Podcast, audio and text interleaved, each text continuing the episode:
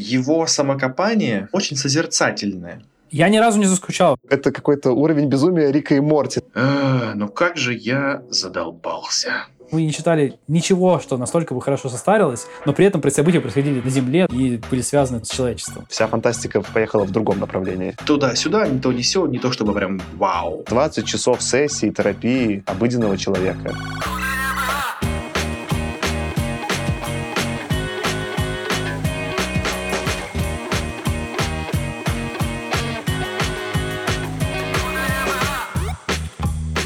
Всем привет! Это «Худо не было» подкаст. Подкаст про научную фантастику. Сегодня мы обсуждаем роман Клиффорда Саймака. Это роман «Пересадочная станция». Он вышел в 1963 году и получил премию Хьюга. С вами сегодня я, Саша. Аркаша. И Артем. Йоу. Я не могу не сказать, что Клиффорд Симак все Не можешь, да, Попрошу. ты не можешь. Я ждал этого. Но Аркаша еще на самом деле прав. Я потому что зашел специально перед э, записью и посмотрел, есть американский канон, как фамилии произносить, и она читается на английском у него не Саймак, а действительно Симак. Это не важно уже. Мы в прошлый раз, в прошлом эпизоде, когда давным-давно зарубились на эту тему и оставили это как наш внутренний холивар. Мы на этом и останемся. Потому что я буду продолжать говорить Саймак. Я-то вообще типа легко к такому отношусь, как знаешь, белорус, в котором слова свободно используются. Симак, Саймак, я согласен. Как белорус, я думал, ты скажешь, что которому не без разницы говорят Белоруссия или Беларусь, я буду топить за Симака, я думал, ты скажешь. Извините. Это провокация. Это провокация. Э, Это провокация. Конечно, нужно говорить Беларусь, а Симак и Саймак я согласен на любое произношение. Непоследовательно считаешь, Аркаш, да? Ну ладно, если бы я узнал, что есть какой-то политический аспект у того, знаешь, если бы Симак сам считал, что правильно вот так, мы же не знаем уже. Давайте что, новости обсудим, раз такое у всех хорошее настроение. Я начну, наверное, первый. У меня, на самом деле, много чего произошло. Во-первых, я сгонял в Вену к своим друзьям, остановился у них на неделю. На самом деле, я даже взял с собой свой фикс, свой велик, и доехал из Вены в Братиславу. В итоге получилось 90 километров. Было очень смешно, потому что я ехал, а там, в принципе, много было других людей, ну, таких больше повзрослее, на таких велосипедах именно для путешествий. И я там как-то сидел на привале возле музея, там сидели такие две очень взрослые, там 60 плюс женщины, и они такие, а у тебя что, только одна передача? Я такой, да. Они такие в шоке. Уточнили, я вообще, может, недалеко еду? Я говорю, нет-нет-нет, я прям до, до Братиславы еду. Они такие, что? И такие, ну, хорошего пути. И было весело. Но прикольно по поводу именно фантастики, что я пошел и посмотрел книжные в Вене и нашел магазин, наверное, букинистический, старых книг, и там было много книг на английском, были фантастические. И в итоге я вам сейчас покажу, ну, слушателям не покажу, ребятам покажу. Я три книги купил. Одна из них — это «Empire of the Sun» Балларда. Мы Балларда читали «Затонувший мир», а это его такая автобиографическая, как раз-таки то, что мы обсуждали в эпизоде про когда он был в заключении в Шанхае, когда захватили его японцы. Я купил «Martian Time Sleep» Филиппа Дика, такое винтажное издание, и «The Wind Up Girl», я не буду пытаться произнести какое-то итальянское выглядящее имя писателя, думаю, что он на самом деле американец. Она Хьюго Неббила получила уже там ближе, наверное, в нашем веке. Но охватываюсь не просто так, а то, что все эти три книги вместе стоили мне 7 евро. Я даже столько денег ни разу не поел в Вене, я был в шоке. И в других магазинах все стоило, ну, от 15 евро, а тут какой-то просто был, ну, видимо, какие-то люди его чуть ли, не знаю, для удовольствия магазин делают, и я такой, поэтому, типа, я все, все, что есть, заберу. И ушел Неплохо, счастливый. неплохо. А дай попробую ради интереса произнести его фамилию. Мне очень интересно, смогу я произнести или нет. Давай. Итак, вот, конечно, будет сложно.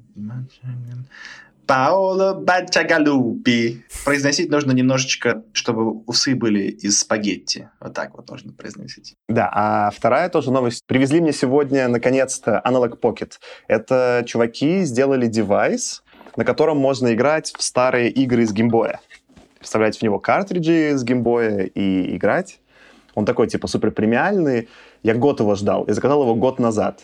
Там у них не было его, на самом деле, в стоке. Вот он, наконец-то, появился, они его произвели. Там же еще нехватка чипов, все такое. Я ничего, конечно, год не ждал, что что-то заказать здесь год.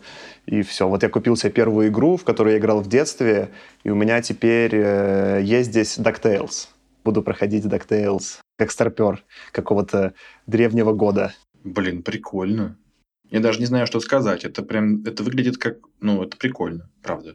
Ну да, он прям очень красивый девайс сделали. Он стоит, конечно, какой-то космических денег. По сути, он же не эмулирует, то есть он работает только с картриджами. В него даже нельзя никакой эмулятор зафигачить. Можно прям купить настоящий винтажный картридж. Я купил, кстати, ну, типа, я заказал на eBay вот этот DuckTales, и я вставил его, и он не работал, он показывал error. В итоге я на него там 5 минут дул, чистил его спиртом, эти контакты, вставил, и тогда он заработал. Но там в инструкции даже к этому девайсу написано к Analog Pocket, что при первом запуске, ну, почистите картридж на всякий случай, может не получиться. Они понимают свою аудиторию. Буду играть, ругаться, э, наверное, плеваться на такие сложные были игры в 80-е и 90-е. Наверное, 90-е, да? Геймбой 90-е. Какие были сложные игры в конце 90-х? Наверное, последняя новость. Э, сходил, второй раз посмотрел OpenGamer, и для второго просмотра этот фильм оказался такой же интересный, как для первого. В общем, еще раз всем горячо рекомендую, если вдруг вы пропустили. Я считаю, что это лучший фильм Нолана. Какие у вас новости, ребят? Ну, я не знаю, что нужно теперь сказать, чтобы хотя бы чуть-чуть так же круто звучать после истории с геймбоем. Аркаш, есть какая-то крутая история? Крутых историй у меня нет, я могу только сказать, что я на OpenGamer купил билетов столько же, сколько Саша. Ну, точнее, там ходили вдвоем, поэтому купил билетов я даже вдвое больше, чем Саша, получается. Если ты один ходил, не знаю. Но не сходил я в итоге ни разу, потому что в первый раз я сходил на Барби, а на следующий день был этот Оппенгеймер, но, но я заболел ковидом, и что-то мы слегли совсем, вообще беда была, и неделю там было довольно плохо. Не болейте ковидом, не рекомендую. Жить можно, как бы уже не страшно, но все еще неприятно, башка трещит, аспиринчик ходишь, пьешь, ничего хорошего, особенно если работать надо. А второй раз купили билеты, все, ладно, сходим, нормально, приехали, там купили, сели, рекламу посмотрели 20 минут, и начинается фильм на грузинском. Мы такие, блин, мы не на тот сеанс купили билет, надо было на английском. И ушли. И решили, что ну все, теперь точно ждем Blu-ray версию, больше мы в кассу не понесем. Потому что да сколько можно. Так я не посмотрел Опенгеймера, дождусь уже пиратского корабля своего. Но зато, видишь, поддержал э, хороший кинематограф рублем. Ну, не рублем на английском, а поддержал... Ларри. Ларри, поддержал Ларри. Гамарджоба Опенгеймер. Гамарджоба. А он говорит, э, Гамарджоба э, Теллер. Нормально. Так, что у меня было? У меня был уникальный опыт в моей жизни. Первый раз был такое, когда меня какая-то компания европейская, даже немецкая, пригласила на интервью в Германию, прям заплатила за то, чтобы я прилетел. Ну ладно, не заплатила пока еще, но собираются возместить мои расходы. Но главное, что они меня прям позвали типа за свой счет. И вот я себя почувствовал впервые за долгие-долгие месяцы, как будто бы я действительно, знаете, специалист, который чего-то стоит. Потому что, да, VIP, потому что я настолько привык либо к отказам, причем к отказам и по резюме, когда никто тебе ничего не говорит, или отказом после первого собеседования с рекрутером, когда sorry, but no. А ты говоришь, why no? А говорят, because no. Ну, я утрирую, но типа, потому что после этапа с рекрутером часто тебе ничего не объясняют. А здесь было полное ощущение, что я реально VIP. Что прям, да, Артем, конечно, вы прилетаете. Мы оплачиваем вам перелет, мы оплачиваем гостиницу, поезда, самолеты, автобусы, такси, велорикши, не знаю, что вы там захотите взять, мы все оплатим. И дальше мы вам будем продавать нашу компанию, ну, в смысле, вакансию в нашей компании так, будто бы вы это какой-то CEO Кока-Колы. У меня реально было вот такое ощущение, что я CEO Кока-Колы или там Apple, и они делают все, чтобы мне понравиться. Это было настолько новое прикольное ощущение, что я вернулся с... Мне уже даже было не важно, как оно на самом деле, ну, какое решение они примут. Мне было достаточно того, что меня, ну, как будто в попку поцеловали настолько было вот прям вот удивительно уважительно все. Сейчас странно звучит поцеловать попку и уважительно, но, в общем, это как бы вот такие были ощущения. Они были противоречивые, но очень классные. Я ну что, поздравляю тебя. Приятно, когда тебя клеят. Ну или как, не знаю, как да. типа, да? Это было похоже на это, кстати, да. да. Как будто вот такое было какое-то типа свидание, куда меня прям пригласили. Dine and wine, и дальше как пойдет. Вот поэтому я буду от них ждать новостей, э, буду держать наш уютный подкаст тоже в курсе дела. Но это вот, наверное, все, чем я могу похвастаться. Больше ничего интересного не происходило. А, ну, если вдруг в чате есть еще фанаты велоспорта, то э, смотрю Вуэльту, смотрю испанский, испанский этап Грантура, и даже 2 сентября поеду в городок, в котором пройдет завершение одного из этапов, и я посмотрю, как ребята финишируют. Хотел еще поехать на другой этап, но там отменили автобусы, потому что перекрыты дороги. Ну, в общем, Испания. Все нормально. Ну, круто, круто, что съездишь. Это, мне кажется, классный будет опыт. А хочешь сказать что-то, Тёма, про наших э, слушателей, которые нас поддерживают? Итак, с большим моим удовольствием я еще раз хочу рассказать о том, что мы все еще являемся клиентами, не знаю, в общем, все еще мы работаем с сайтом Boosty. Это такой сервис подписки на контент, где пользователи могут поддерживать свои любимые проекты, например, нас, деньгами. И ссылка на Boosty всегда есть в описании выпуска. Также она есть у нас в профиле на Транзисторе. Плюс вы можете всегда написать нам в Telegram или спросить ребят из чата, и вам всегда покажут, что это за ссылка и куда заносить денежки. Мы в Boosty стараемся выкладывать какой-то уникальный контент, у нас не всегда это получается, но также мы пытаемся выпускать обычные эпизоды раньше официального релиза и всякие штуки в таком роде. И самое главное, для чего я здесь нахожусь, помимо тупых шуток, это еще и для того, чтобы благодарить наших подписчиков в каждом выпуске. Потому что они... Так, я уже говорю, что они котики, потому что они рыбки. Сегодня они будут рыбки. В этом выпуске благодарность улетает Дарье, Евгению Николаеву, Владиславу, Егору Ворогушину, Дмитрию Латикову, Алексею Иванову и Хадижат Добриевой. Или Добриевой. Я так и не выучил. Надеюсь, ты мне простишь. Но главное, Хадижат переподписалась. Она меня услышала. Молодец. Спасибо всем, кто нас поддерживает. Когда-нибудь мы наскребем денежек, чтобы спонтировать эпизод. Мы про это расскажем, когда такой эпизод наступит обязательно. Худо не было. Давайте тогда переходить постепенно, собственно говоря, к автору книги. Я немножечко расскажу про Клиффорда Симака. У нас были про него уже эпизоды раньше, но биографию мы его не обсуждали подробно. Хочется сегодня, наверное, закрыть это окошко и рассказать, что это был за человек. Это, на самом деле, получится довольно коротко, потому что биография у него была uneventful, довольно обычная. Клиффорд Симак родился в 1904 году, умер в 88 прожил 83 года. А родился он в городе Мильвиль, Висконсин. Ну, Висконсин — это штат, собственно говоря, Мильвиль — это город. Чтобы вы просто поняли, что это за город, по переписи населения 2000 года там сейчас живет 147 человек. Это, наверное, из всех авторов, которых мы обсуждали, человек, который родился в самом маленьком месте. На самом деле, многие произведения Симака происходят в этом Мильвиле. В том, который будем читать сегодня, писательной станции, упоминается, что родился главный герой Энах Волос как раз-таки тоже в этом самом Мильвиле.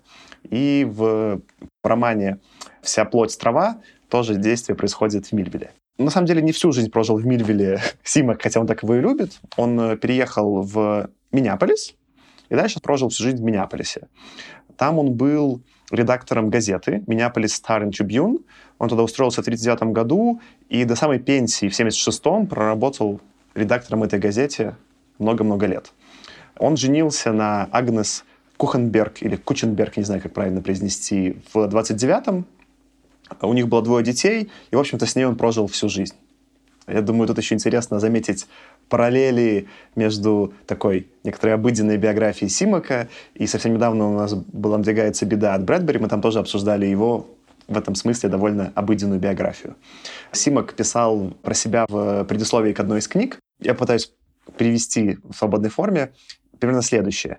Я был счастливо женат на одной и той же женщине 33 года, и у нас двое детей. Мои любимые занятия — это рыбалка, а также такие хобби, как шахматы, коллекционирование марок и выращивание роз. Конец цитаты. В общем, не знаю, мне кажется, это похоже на то, что мы сегодня прочитали и обсудим. Если именно про научно-фантастическую часть говорить э, Симака, то он рассказывал, что в детстве он читал Уэллса, который повлиял на него. И первый свой рассказ научно-фантастический он продал в 1931 году собственно говоря, Хьюга Гернсбеку в один из его журналов. Он там продал потом еще несколько рассказов Гернсбеку, но тогда писателем не стал. И до примерно 1938 года, по сути, писал либо какие-то другие вещи, либо чем там, не знаю, занимался другими вещами. И вернулся он уже в писательство в научную фантастику в 1938 В 1938 собственно говоря, он пишет и издает рассказ «Правило 18», он более известен на американском пространстве, но довольно важный, потому что он потом получит, собственно говоря, ретро-хьюга, именно как такой, наверное, открывающий карьеру Саймака или Симака рассказ. В 1952 году он выпускает книгу «Город». Это fix-up из его предыдущих э, рассказов. Собственно говоря, один из этих рассказов из этого fix-up а тоже получает ретро-Хьюго. У нас про город был эпизод. В 1958 году он публикует повесть «Необъятный двор», и там уже получает нормальную Хьюго. Про эту повесть у нас тоже был эпизод, можете послушать, довольно интересный. В 1963 году он издает «Пересадочную станцию». Это наша книга на сегодня. Опять же, она получает хьюга. В 65-м он издает роман «Вся плоть трава», в 68-м «Заповедник гоблинов». На самом деле, «Заповедник гоблинов» по какой-то причине это самая известная на постсоветском пространстве книга Симака. На, конечно, пространстве американском, она тоже суперизвестная, но на американском пространстве более, наверное, известна все-таки «Присадочная станция», которую мы будем сегодня читать. На самом деле, вот как бы основная карьера и там самые значимые произведения Симака приходятся вот на этот период 50-60-е. Он продолжает писать в 70-х, 80-х, но это уже менее популярно. И, наверное, такой закрывающий у него там был уже рассказ его карьеры. Это «Грот танцующих оленей» 80-го, который собирает целых три премии. Он собирает «Хьюго», «Небюла» и «Локус» в свой год.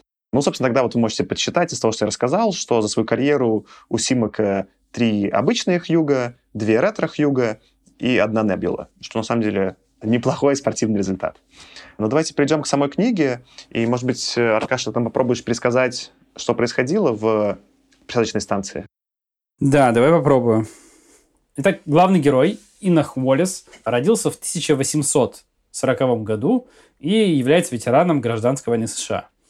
Его, собственно, вскоре после этой войны, после смерти его отца, нанимает инопланетянин, которого Инах называет Улисом в честь Улиса Гранта для управления промежуточной станцией для межзвездных путешественников из галактического центра. А, оборудование установлено у Иноха дома, а дом наделен новыми свойствами. Его невозможно взломать или разрушить никакими земными средствами, а еще, находясь внутри этого дома, Инох не стареет совсем. Его работа, собственно, следить за оборудованием, а также за тем, чтобы биологические потребности самых разнообразных межзвездных путешественников были удовлетворены. Инох пытается общаться с ними с разной степенью успеха и даже дружит с некоторыми из них. Собственно, Инох выходит из дома только на часовую прогулку раз в день, поэтому за сто лет практически не постарел. Его соседи знают о его долголетии, но в такой глуши, в которой он живет, собственно, видимо, в окрестностях этого Милвилла или Мелвилла, я точно не помню название города, в такой глуши, как правило, не принято задавать лишних вопросов и лезть в жизнь соседей. Поэтому, собственно, Инах является разве что предметом странноватых слухов, но не более. У него всего несколько друзей, в том числе старый почтальон Винслоу Смит, который регулярно привозит Инаху продукты и газеты с книгами – и глухонемая молодая девушка Люси, живущая с родственниками на соседней ферме, за которой Инах э, несколько раз замечал необычные способности. Об Инахе в какой-то момент становится известно ЦРУ, и на расследование отправляется агент Клод Льюиц. Он тайно держит Инаха под наблюдением в течение двух лет. Инах в это время понимает, что за ним наблюдают, но как-то его это не слишком беспокоит. Однажды Люси прибегает к Инаху и показывает ему свою спину, израненную кнутом. А, когда Инах видит приближающихся преследователей, он импульсивно забирает ее в дом, нарушая свое правило, ну и, собственно, правило, ему назначенное инопланетянами, не впускать внутрь других людей. К дому подходит отец Люси Хэнк Фишер и брат. Оказалось, что брат дрессировал собаку, пытаясь натравливать ее на живого енота. Люси не могла это перенести и попыталась ему помешать. В конечном итоге с помощью своих паранормальных способностей, парализовав сначала собаку, а затем и брата с помощью своего разума. Ее отец начал ее за это бить, поэтому она его временно с помощью тоже своих аномальных способностей ослепила и убежала. Иноха обвиняют в том, что он укрывает Люси, и он предлагает обыскать дом. Хэнк пытается в дом войти, но не может сделать это даже с топором. Тот просто отскакивает от стен и от двери. Инах велит ему идти и никогда не возвращаться. Инах возвращается в дом, и появляется Улис, который удивлен наличием на станции посторонних, а также приносит плохие новости. За несколько лет до этого на станции умер пожилой веганец. И в соответствии с веганскими обычаями Инах похоронил его тело на семейном участке по земным обычаям. Однако агенты ЦРУ выкопали тело и забрали, расстроив веганцев, которые телепатически тут же об этом узнали. Оказывается, что в галактическом центре происходит некоторая борьба и есть фракции пришельцев, выступающие против расширения транспортной сети в направлении галактики, где находится Земля. И они воспользовались этим инцидентом, чтобы заставить терпимых веганцев выразить официальный протест Иноху, как представителю Земли, и закрыть станцию на Земле. Улис дает Иноху возможность остаться на Земле и стареть нормально, закрыв станцию, или переехать навсегда и укомплектовать другую станцию, но никогда не возвращаться на Землю. Инох говорит Улису, что очень важно, тем не менее, попробовать вернуть тело, Улис соглашается, однако не верит, что возвращение тела веганца изменит решение. Более того, Улис сообщает Инуху еще больше плохих новостей. Давным-давно в галактике был создан некий талисман, позволяющий цивилизациям вступить в контакт с некой универсальной духовной силой Вселенной. Этот талисман уникален, и со времен его создания никто не смог создать аналог. Долгое время этот талисман был главным залогом мира и спокойствия в галактике. Очень немногие живые существа обладают чувствительностью, достаточной, чтобы его активировать, поэтому была создана каста хранителей, которые переносили талисман с планеты на планету, чтобы все могли увидеть его и использовать. Тем не менее, талисман был либо потерян, либо украден, точных подробностей нет. И несмотря на то, что эти новости держатся в секрете, Улис подозревает, что необычные беспорядки в галактике, в частности конфликт в плане развития транспортной системы, в которой они оказываются ввязаны, каким-то образом связаны с исчезновением этого талисмана. Иных при этом сообщает Улису свои плохие новости. Он, оказывается, использовал статистическую систему мицарской цивилизации, чтобы определить, что на Земле надвигается война. Улис сообщает ему, что есть радикальный и надежный метод остановить это, но только Инах может подать заявку на использование этого метода, а заключается он в том, чтобы оглупить человечество, лишив способности управлять машинами и понимать их на протяжении нескольких поколений. Инах находится в нерешительности, поскольку понимает, что это отбросит людей в средневековье, и неизвестно, причинит тут этим больше пользы или вреда, и не может в итоге принять решение один. После этого Инах отводит Люси домой к Фишерам, находит там агента Льюиса и просит его вернуть тело веганца на место. Тот соглашается сделать это в течение суток. Отец Люси Хэнк при этом затаил злобу на Инаха и, отправившись в бар ближайшего городка, начинает собирать пьяную толпу, чтобы пойти, наконец, разобраться со странным Инахом. Тем временем Инах начинает собирать свои дневники и инопланетные артефакты, подаренные ему путешественниками, решив остаться все-таки на Земле. Но его прерывает некое крысоподобное существо без предупреждения, появившееся из официального материализатора. Существо убегает наружу, Инах преследует его, и, к счастью, пришелец оказывается в тупике. Инопланетянин стреляет в Инаха, в то же время к месту событий прибывает Люси и Улис, независимо. Последний сообщает Иноху, что талисман на самом деле находится у злоумышленника, тот его выкрал. Затем они видят, как Люси борется с этим непонятным существом, пришельцем. Улис приказывает Иноху стрелять, и Инох наконец делает это, убивая инопланетянина. Он так ловко стреляет, потому что, собственно, одна из вещей, которые оборудовали его дом, был специально организованный тир, в котором он все время тренировался. Когда Люси возвращается к ним уже с талисманом, Улис радостно сообщает Иноху, что теперь Люси, его новый хранитель, возможно, даже лучший хранитель за многие столетия. Собственно, толпа, которая спровоцирована была рассказами Хэнка Фишера, приходит за Инохом, но Улис помогает Люси использовать талисман, чтобы их всех успокоить и отправить по домам. А после этого Инох одалживает Люси и талисман ненадолго для участия в запланированной земной мирной конференции и тем самым остановив ядерную войну, казавшуюся уже неизбежной. Собственно, после этого Улис заявляет, что благодаря Люси теперь Земля станет частью галактического сообщества. На этом событие романа заканчивается. Спасибо, Аркаш, за пересказ. И тогда давайте наш классический вопрос. Как вам? Давайте, может быть, с тебя, Тёма, начнем. Тебе понравилось? Мне умеренно понравилось, но для меня Саймон Колесимок слишком много времени посвящает самокопанию главного героя. Это не обязательно плохо. Просто для меня это было очень длинно и местами нудно. Аркаша, а тебе как? Мне, я могу сказать, что очень понравилось. Я даже до конца не могу, наверное, сформулировать в полной мере почему. То есть из того, что я читал у Симака, наверное, мне эта книга понравилась больше всего. Но я попозже еще потом порассуждаю о причинах возможных.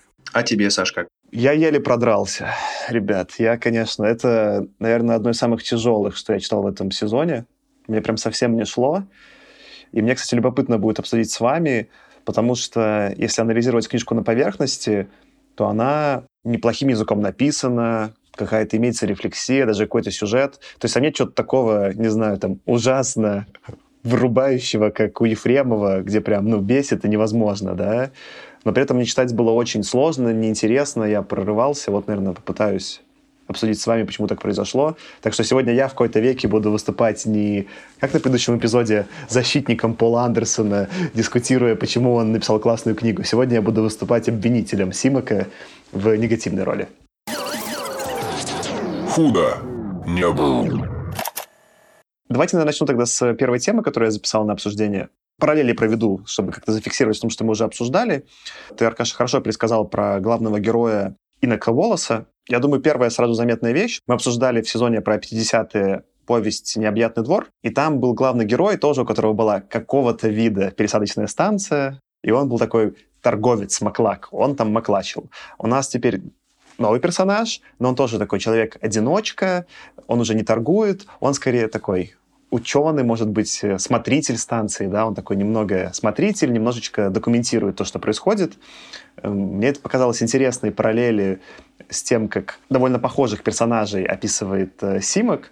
А как вам вообще-то сам главный герой? Что-то хотите про него сказать? У меня, знаешь, какое было впечатление, что, естественно, я тоже об этой параллели подумал, и я вспомнил, что я подписан на несколько каналов в Телеграме о поиске работы, и, знаете, иногда бывает такое, что типа уникальное предложение. «Смотритель маяка на Фарерских островах» или там, не знаю, какой-нибудь обниматель кос в Намибии. Ну, то есть какая-то вот безумная дичь для людей, у которых нет вообще никаких социальных связей или которым они неинтересны которые могут просто куда-то уехать и вот там быть. И вот ощущение, что у Саймака вот есть такая идея, что как же я устал от социума. Как я хочу куда-нибудь просто в какой-то амбар, который будет закрыт от любого вообще воздействия, чтобы бомбы не пробить, и чтобы никто не мог ко мне зайти, а я бы сидел и в журнале пописывал какие-то свои размышления. Вот это, мне кажется, идея Саймака о том, как классно было бы жить. Я согласен, Тёма, что там точно прослеживались параллели с тем, что Саймак про себя пишет как про такого писателя-одиночку, как, ну, такие как бы элементы его автобиографические точно у вот э, Инока больше проскакивают, чем были, я уже забыл, как его звали, Маклака из э, «Необъятного двора». Мне кажется, мне действительно очень такая аналогия плотная с «Необъятным двором», но «Необъятный двор» — это ну, какое-то такое разовое приключение забавное. В необъятном дворе было ощущение все-таки анекдота. Такого длинного, забавного, интересного, но тем не менее анекдота. Здесь как будто какая-то более история стройная, законченная и, мне кажется, наполненная. То есть в плане того же персонажа, ну, главный персонаж необъятного дворя, он э, ну, был персонажем, да, у него были какие-то свойства, но, опять-таки, у него не было того, что Артем назвал самокопанием да, то есть мы на самом деле там про персонажа мало чего понимали, мало понимали, что он думает, мы видели только, что он делает. А здесь как раз нам Симок очень много рассказывает о внутреннем мире персонажа, как он воспринимает э, вот это вот свое отчасти вынужденное отшельничество, о том, что он думает о гостях, которые к нему приходят. То есть я вот здесь не совсем согласен, что он совсем закрывшийся и только описывает журнал, он на самом деле встречается с кучей инопланетян. Он на самом деле благодаря этому может пощупать огромное множество каких-то удаленных и совершенно разных миров, и он в некотором смысле наслаждается этим. Да, он понимает, что он каких-то вещей в жизни лишен из-за этого. Он не то чтобы этому рад. Я не увидел здесь какой-то истории про то, что как меня задолбали эти людишки. Да, да нет, ну он просто очень был такой не супер социализированный, может быть, персонаж, а, но опять-таки он не был асоциальным ни в коем случае.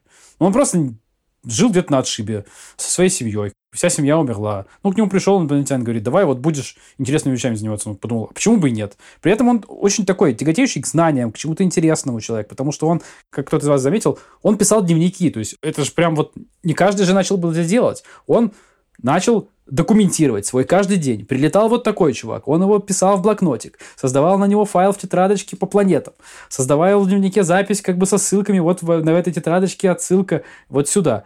Блин, как же это круто. Я когда про это читал, я подумал, если бы я сам догадался так делать в такой же ситуации, я бы подумал, какой же я аппетитный. Вот. И на самом деле, наверное, как бы я, наверное, может быть, на себя как-то там проецировал и понял, что в чем-то там, наверное, сейчас бы я не так не сделал, прилети ко мне инопланетянин, сказать, давай садись, короче, один, от любого этой коммуникации откажись с внешним миром и садись вот так делать. Но там в какой-то момент моей жизни, раньше когда-то, может быть, я и согласился бы. И, в общем-то, вел бы себя в некотором смысле похоже на иных. Я с твоим анализом, Аркаша, согласен, но при этом на меня абсолютно другое впечатление произвел персонаж. Я, наверное, зацеплюсь за то, что вот э, там и ты сказал, и Тёма, про самокопание, саморефлексию. У нас были же уже рефлексирующие персонажи в этом сезоне. И для меня, на самом деле, самый прием, где он прям сработал полностью, так что я прям супер восхищался, и даже был, думал пять звезд поставить, это был э, Филипп Дик, «Человек в высоком замке». Там как раз-таки этот прием, на мой взгляд, доведен до совершенства я, читая про рефлексию того вот э, героя, я уже не помню, там, как всех звали, но там они все рефлексировали в некотором виде, я представлял современных людей. Я такой мог бы поверить, что это наши современники. Это было круто. У нас была уже, раз мы начали там говорить про Брэдбери, надвигается беда Брэдбери где тоже герои в некотором виде рефлексируют, и ты вот, Тёма, хотел там на цитаты растащить рефлексия, может быть, там не супер глубокая, но такая поэтическая, да, как бы хочется выделить цитатку, но при этом, типа, удачная, да. Для меня вот рефлексия именно Энока или там Эноха была самая слабая. Он какие-то думал супер банальности, и ничего в его жизни не происходило, и я прям очень скучал. То есть это, в этом не было для меня ни поэзии Брэдбери, ни глубины Дика, просто какой-то, ну да, чувак рефлексирует, как будто он про что-то пустое все время думает. И меня, наверное, вот эта часть сильнее всего расстроила и вырубила. Я прям не мог из этого включиться. И вот опять же, там, если мы этим будем сравнение проводить с «Небятым двором», «Небятный двор» был компактный и не успел меня раздосадовать. А тут вот было, как помните, про фильм ругался, который по 3 плюс часа, и мне скучно. Мне стало скучно уже с 20%, я понял, что происходит, да, и меня ничего не развлекало. Одно и то же продолжалось, продолжалось, продолжалось. И я подумал, начал писать, сколько же Симку было когда он написал, я посчитал, это уже пишет человек, которому 59 лет. То есть это пишет уже такой очень взрослый, уже ну, практически ну, не преклонного возраста, но приходящий в преклонный возраст человек. Он подан не так, он подан как будто он выглядит молодым, и то, что он делает немножко вне времени, да, но он куда более старый, потому он так себя не чувствует, как чувствовал главный герой, один из главных героев «Надвигается беда» у Брэдбери, да, но он точно так себя ведет и так уже рассуждает. Я как-то не мог отделаться, что я вот читаю какие-то мысли уже немножечко теряющего хватку старика. И поэтому мне было неинтересно и не цепляло. Ты знаешь, ты меня натолкнул на такое сравнение, что Саймак, он такой, его самокопание, оно очень созерцательное. Он такой, вот таково мое одиночество. Вот мне сейчас вот так. А вот лес. А еще в этом лесу я один. Это созерцательное такое, он как будто факты просто. То есть то ощущение, которое главный герой испытывает, он показывает в виде фактов. Как сейчас чувствует себя герой, просто фактически. Брэдбери, он такой метафоричный наблюдатель. Он не просто говорит, что вот как есть, а он делает какой-то, ну или сравнительный наблюдатель. Он сравнивает это с чем-то, именно в этом поэзия его языка. И поэтому ты его мироощущение воспринимаешь по-другому, потому что он не просто говорит, как герой чувствует, он это что-то сравнивает с чем-то другим. И поэтому возникает образность. И в этом смысле, конечно же, созерцательное наблюдение гораздо скучнее читать, потому что ты просто you are stating the facts. Жизнь, как она есть. И она такая, да, она вот все, что происходит за пределами его дома, ну, это довольно скучно. Если вот брать всю его жизнь в целом, он выходит на час в день на прогулку, берет свое ружье, идет по одному и тому же маршруту. Иногда на маршруте видит какую-то бабочку. Или иногда видит какие-то цветы. А еще иногда Люси там сидит. Но в целом это одно и то же каждый день. И сложно ожидать от такой жизни какого-то прорыва в описательной истории. Наверное, Брэдбери мог бы. Наверное, Брэдбери мог бы там как-то это все раскрасить. Но Саймак, он не про это. У него другие темы. Ты нормально, Тёма, раскрыл. Вот эта обыденность, конечно, меня, наверное, ты поймал хорошее слово, она меня прям раздражала. Вот это то, что мне не понравилось. Я как будто смотрел сессии психотерапии какого-то просто обычного скучного человека. И я смотрел их, ну, типа, часами. То есть мне показали не одну сессию, что вот такой бывает человек, да, а какие-то, типа, там, 20 часов сессии, терапии обыденного человека. Ну, наверное, в каком-то там общечеловеческом смысле это интересно, но лично мне ничего нового про психологию не узнал, про этого персонажа, ну, просто вот такой персонаж, и меня ничего не цепляло. Ну, я про эту вот обыденность, которую Артем сказал. Очень скучно все, что происходит с Инохом за пределами станции. Ну, так мне кажется, это же в некотором смысле, возможно, такая аналогия, что в принципе все, что происходит на Земле, вне станции, оно на самом деле очень скучно.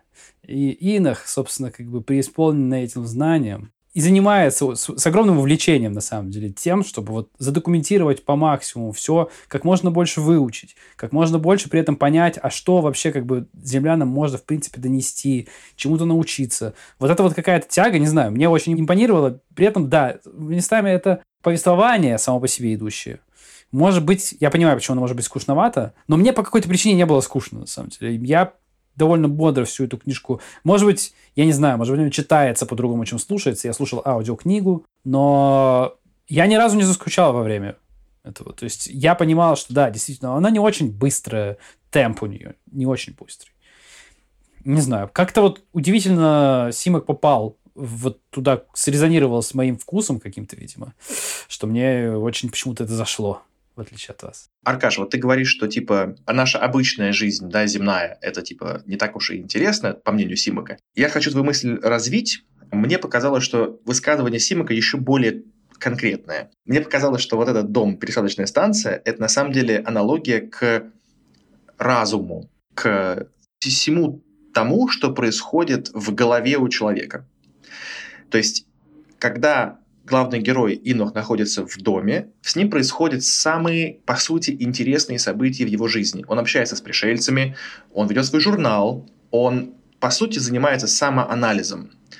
А все то, что происходит вне его разума, вне его дома, ну, это какая-то обыденная, скучная жизнь людей. Люди там что-то едят, в туалет ходят. Вот эти все стандартные штукенции. И только вот если ты в своей голове построишь, почему это еще прикольно, что неразрушимые стены этого дома, потому что настолько он здорово устроился в своем этом доме, в этой пересадочной станции, по сути, в своей голове, что он там абсолютно самодостаточный, и никто не может проникнуть к нему. И кажется, что будто бы это вот эта метафора Саймака в том, что вы у себя в голове, в своих мыслях вот максимально в безопасности, самодостаточны, и вот там и оставайтесь. Мне так показалось. Типа, это самое безопасное место. Это красивая метафора, Тёма. Прикольно, что ты ее заметил. Она описывает и суть повествования. Но мне кажется, тогда я вот для чего докопаюсь, как обычно. Я думал, я позже устрою минутку философии, но раз ты уже начал, устрою здесь минутку философии. Мне кажется, это показывает, насколько Симок не понимает, как люди устроены. То есть, э, да, он описывает какое-то такое бесконечное одиночество, наверное, мне вот эта часть не понравилась. Но то, что ты вот, Тёма, приводишь, все через такой немножко эскапизм. Это какой-то интроверт, доведенный до, ну, крайней точки. Человек настолько в своем сознании преисполнился, что как будто внешний мир не нужен что он может полностью построить интеллектуальную жизнь внутри своей головы, в твоей метафоре. И есть же персонаж, который в некотором смысле параллелью есть с твоей метафорой, которую Тёма, описал. Это, собственно говоря, Люси.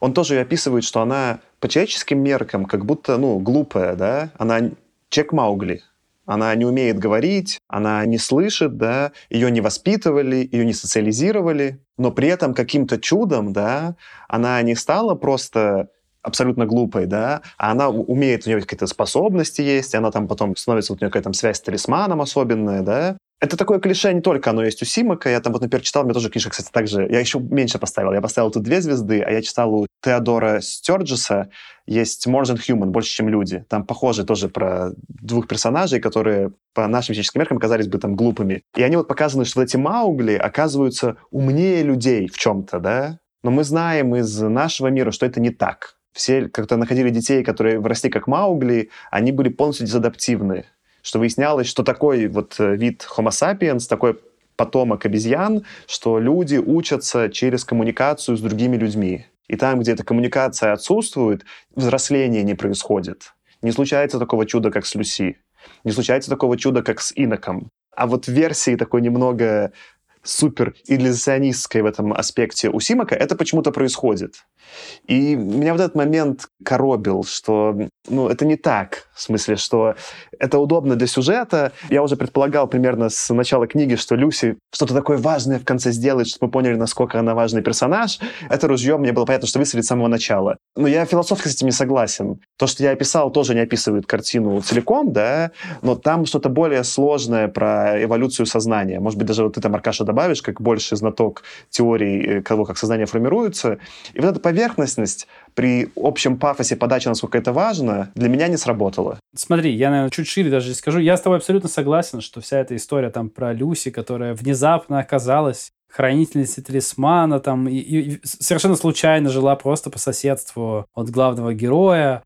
Так же, как и там другие замечательные совпадения, то, что главный негодяй, который украл талисман, именно в телепорт нашего главного героя скаканул именно в тот момент, когда это было нужно и когда решалась как бы судьба Земли. Конечно же, это все такие достаточно плоские клише, которые сложно не заметить, когда читаешь. Поэтому я здесь такую сделаю оговорку, что я не отрицаю их, но мне кажется, что, несмотря на вот эти клише, мы много чего читали. Вот, наверное, даже это больше характерно таких 50-х, там, более ранних, или 40-х. Чтобы тоже было клишировано, но при этом, как бы, тем не менее, интересно работало.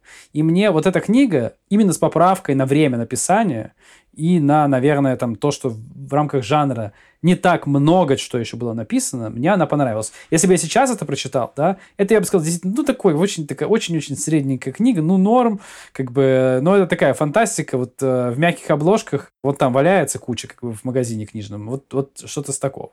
Но с поправкой на время, как мне показалось, это достаточно неплохо смотрелось. Мне показалось такой квитэссенцией того, что было хорошего в такой наивной фантастике 50-х, 40-х. Вот хорошо, что ты сказал это, Аркаша. Я тоже, меня не покидало все время, что я читал э, книжку, ощущение, что написано 63, да, а как будто читаю 55. И этот диссонанс э, расстраивал меня каким-то образом, мешал погрузиться. Не знаю. У меня какое-то немножко другое было ощущение от всех этих клише. И мне показалось, что книга в целом-то была так достаточно неплохо написана, ну, потому что в 55-х годах вообще, ну, там, вот в этих наших условных, которые мы сейчас сказали, зачастую на клише книга строилась.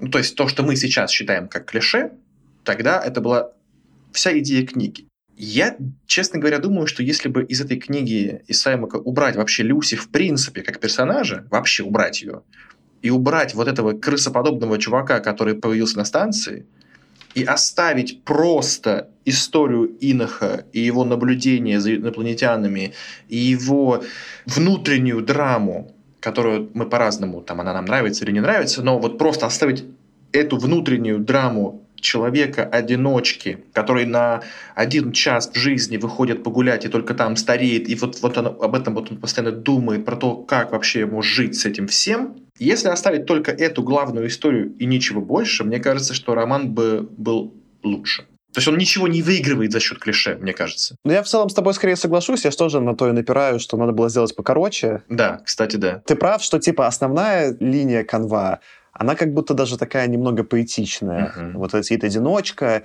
и он столько всего видит, и отчасти может это понять, отчасти не может. Мне, на самом деле, вот части книги, которые мне больше всего понравились, срезонировали, он как-то описывает, типа, человек двух миров он уже не там и не там. И это как вот сейчас я иммигрант, я могу очень легко с этим себя соотнести, да, что я уже и не там, откуда я уехал, но еще не там, куда я приехал, где я нахожусь. И это были самые сильные части книги. Потом то, что все вот это сделано дальше в виде вот этих уже сюжетных поворотов, оно намного более пал и избивает. С другой стороны, тематически как будто заявляет э, Симка, говорит, я все-таки буду рассуждать, а что вот в этом мире бесконечного разнообразия, как в нем человеческому сознанию выжить. И про этого там человека-крысу не так важно, это просто сюжетная часть. Но Люси, и потом мы чуть позже поговорим, Мэри, которая была в повествовании, они там добавлены именно, чтобы эту тему раскрыть. И мне кажется, раскрыта в итоге эта тема неудачно. То есть, э, если бы оставили только основную сюжетную линию, то тема была бы заявлена, но, как это, не проработана он ее попытался проработать, а проработал неудачно через Люси и Мэри. Ну, на мой вкус, неудачно. Меня вот это как-то все время сбивало и терзало, что, ну, может быть, как ты уже, Аркаша, использовал уже на каких-то предыдущих эпизодах, что есть какие-то книги, которые просто показывают, что не работает. Но вот это, мне кажется, книга в 60-х, которая показывает, что вот в таком виде не работает. Это один поворот, куда мы не пойдем туда дальше. Вся фантастика поехала в другом направлении. Я вот сейчас подумал, что, наверное, все вот эти куски, которые особенно такие выпирающие в сторону, вы правы, здесь более поэтичная действительно линия. Есть какие-то странные, крысоподобные инопланетяне, которые в последний момент вот выскакивают с пистолетом, за ним надо погоню устроить. И вот эта Люси, которая внезапно там оказалась кем надо, как бы в нужный момент, в нужное время. Это напоминает мне, знаете что, juveniles Хайнлайна. Вот это вот такая немножко дурацкая местами, немножко детско-подростковая фантастика. Но поскольку я juveniles Хайнлайна там большую часть читал и даже перечитывал не так давно, и мне она очень искренне нравится, хотя я понимаю, что глуповатая, странноватая, клишированная, местами дурацкая. Но почему-то почему мне очень заходит это. Возможно, по этой же причине мне вот даже зашло вот рифмование вот этих вещей с действительно такой более интересный основным сюжетом. Могу понять ваши аргументы, почему вам не нравится, но мне, тем не менее, закатилось. Может быть, это все вот как раз Juveniles. Это интересное сравнение, Аркаш. Давай тогда я тему эту подниму, которую уже заявил, про Мэри, собственно. Может, закроем все линии про сознание. В отрыве от того, что мне книга не понравилась, сам персонаж Мэри мне понравился. Я так это прочитал, а вы, может, со мной подискутируете, может, я, конечно, неправильно понял. Такое ощущение, что он каким-то образом написал искусственный интеллект что он придумал какой-то искусственный интеллект и стал с ним общаться. Это мы смотрим такой прототип для фильма «Она», «Her», с Хоакином Фениксом. И да, типа, сначала случается любовь,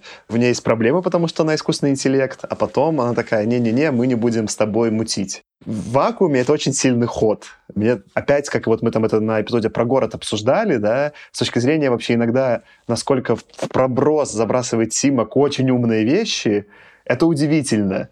Э, и я хочу с вами это обсудить, но насколько это было не пришито к сюжету, меня тоже типа дико коробило. Давай я поясню для слушателей, потому что я это в пересказе никаким образом не затронул. Оказывается, что на станции, на станции у Инока, собственно, установлен некоторый искусственный интеллект. Как результат, он периодически начинает у себя как гостей, нематериальных, но вполне разговаривающих с ним, при этом обладающих какой-то там наполненностью как личности. Как бы он видит Мэри, которая является проекцией, совмещением насколько я помню, какой-то девушки, которая была его знакомой, и некоторые дамы, которые он видел на войне и очень впечатлился ее видом. Это какая-то смесь того, что женщин, которых он когда-то видел и которым испытывал сильные эмоции. И у него есть другой персонаж, который какая-то тоже смесь его друзей и командира какого-то военного, с которым он вместе воевал. То есть, по сути, есть некоторая система, которая из головы Иноха, из его памяти выкачала некоторые образы, наполнила их некоторой самостью, и он с ними общается. И при этом Симак делает интересный проброс про то, что с одной стороны они как будто наполнены исключительно из памяти инока, но с другой стороны они в какой-то момент начинают осознавать себя как личности и этими личностями являться. Сам инок перестает понимать, блин, а они настоящие или все-таки не настоящие? Он очень хочет, чтобы они были настоящими, но при этом как будто бы сам в это не верит.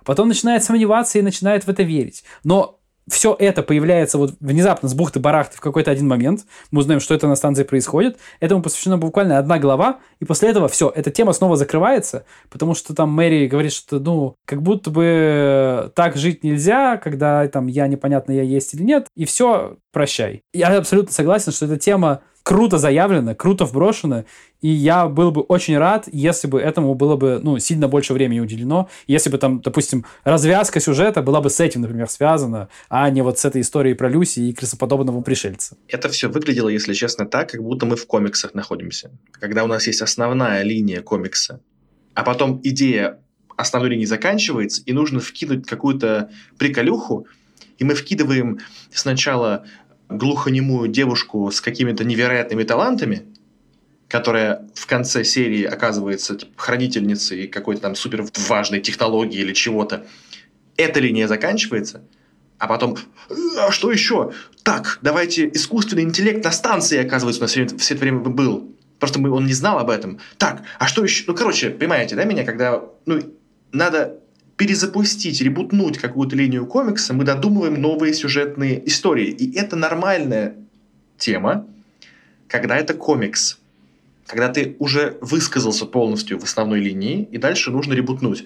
А здесь это выглядело абсолютно как лоскутное одеяло. Не вовремя, не проработано, вкинуто зачем-то, непонятно зачем.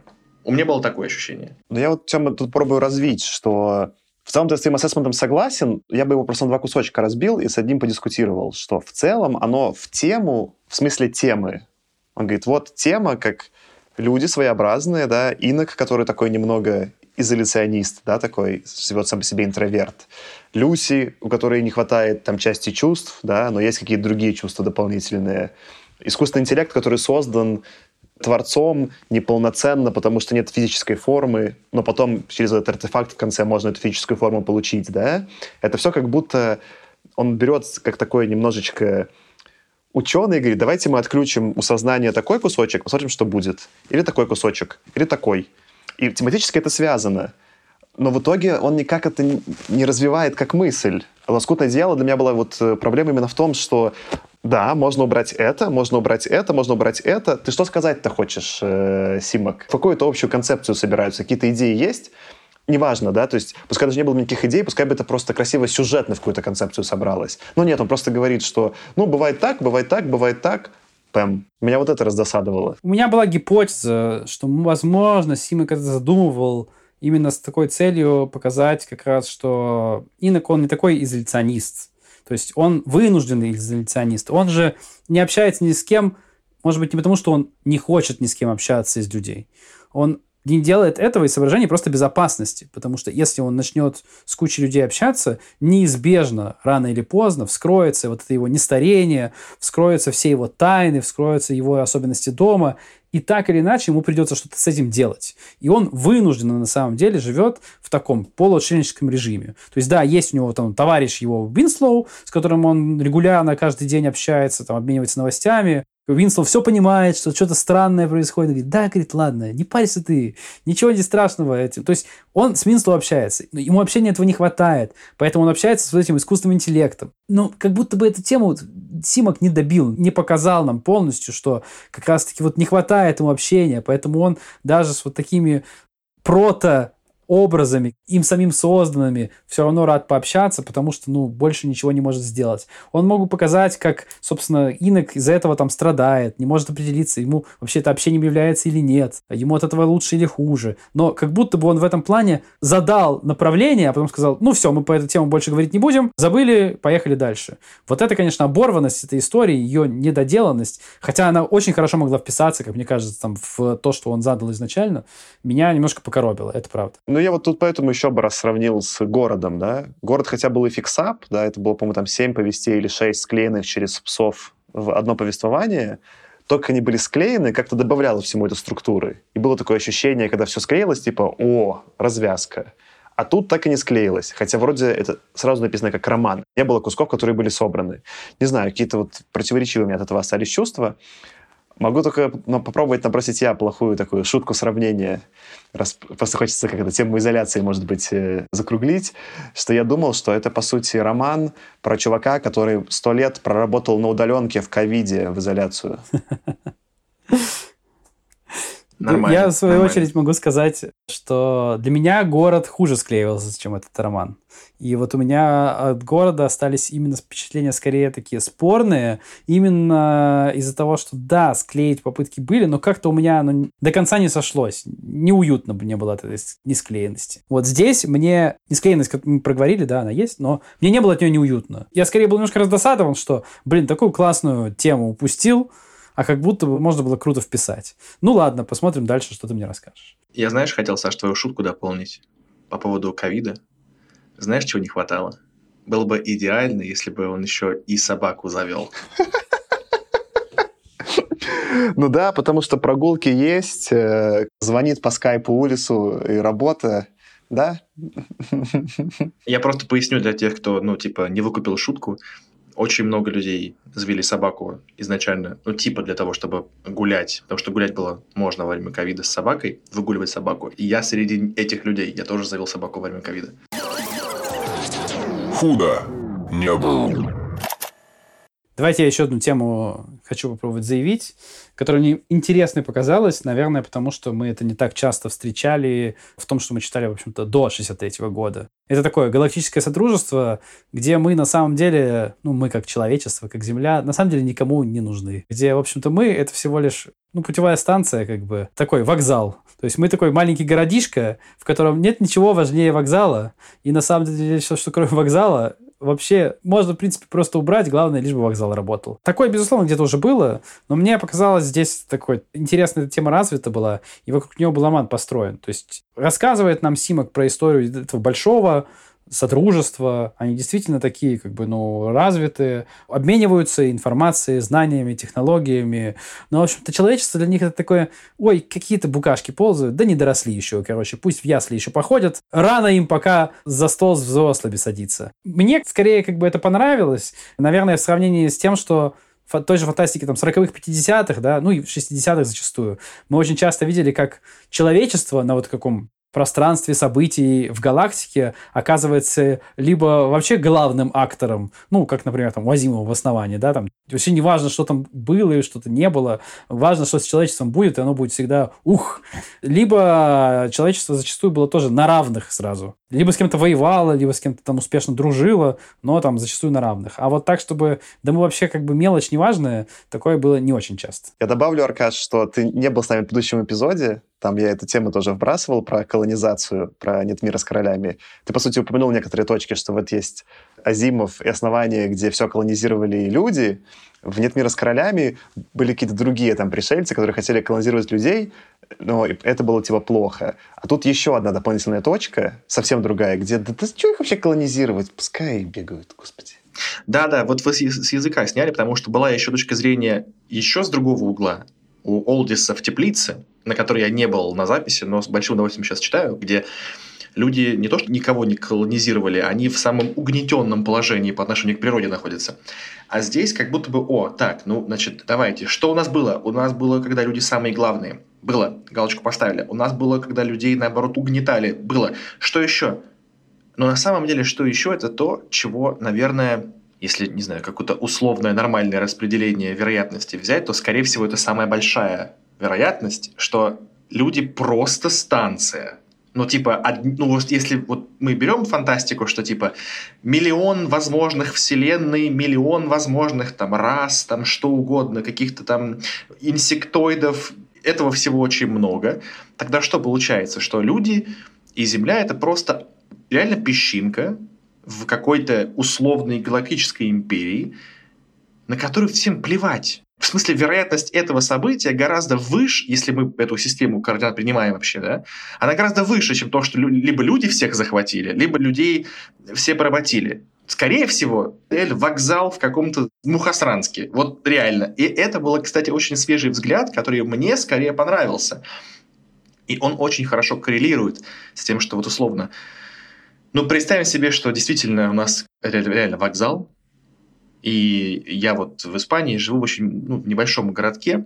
И когда приходишь на автобусный вокзал ночью, какой-то бомж спит на скамейке, ничего не работает, темно.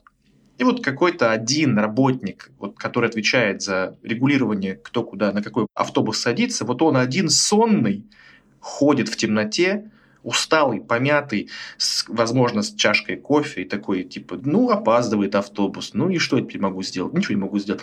Вот эта концепция того, что просто какой-то один усталый мужик на автовокзале у тебя регулирует движением, это вот на самом деле очень понятная история. Гораздо более понятная, чем сэр Роже с армией воинов там херачит каких-то версгорцев. То есть ты просто узнаешь. Ну и, и тогда понятно, почему этот один одинокий мужик с чашкой кофе идет такой, о, ну бабочка, прикольно.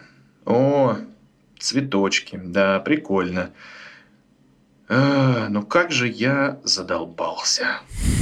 Это красивое, Тем, сравнение. Ну, тогда как бы я продолжу из него свою критику. Если уж мы так, такой роман пишем, то он, возможно, лучше был бы без фантастики вообще. О чем я говорю? Убрать Люси, убрать крыса-мутанта этого там какого-то, оставить просто размышления чувака о смысле жизни в условиях того, что он смотритель станции. Для меня это было бы просто более цельное произведение.